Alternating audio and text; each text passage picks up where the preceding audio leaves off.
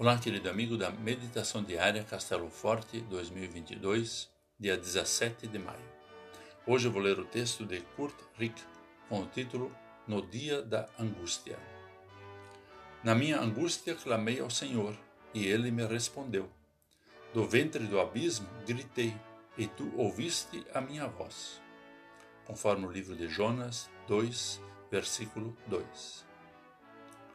O livro de Jonas precisa ser lido não como uma narrativa histórica, mas observando seu caráter didático.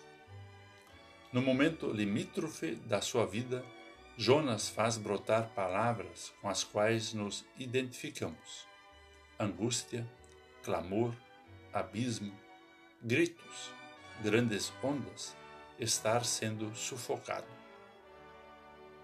A morte era iminente na sua vida.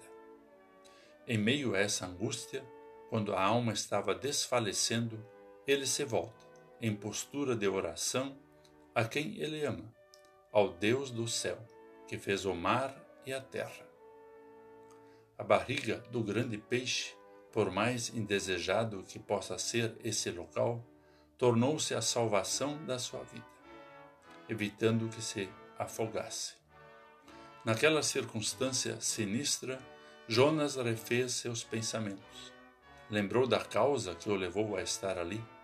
Pensou na morte, pensou na vida, resgatou a sua história. Lembrou do seu Criador e ainda, em meio a todo esse desespero, expressou gratidão. O Senhor da história o colocou seguro de volta à terra. Ainda não era o fim o chamado que Deus fez para Jonas seguia valendo.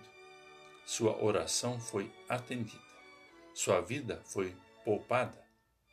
Recebe todas as chances de refazer a sua história. Radicais mudanças estão em planejamento. Você já esteve no ventre do peixe? Em alguma medida, essa história pode ser semelhante à sua e, pela perspectiva da fé cristã, igualmente poderá dizer: Depois de profunda angústia, gritei. Jesus ouviu o meu clamor e a minha vida tomou um novo rumo. Vamos orar. Senhor Jesus, também clamaste ao Pai nos momentos de angústia. Sabemos que as dificuldades pelas quais passamos sempre têm um grande propósito. Contamos com a tua salvação seja na angústia, seja na alegria.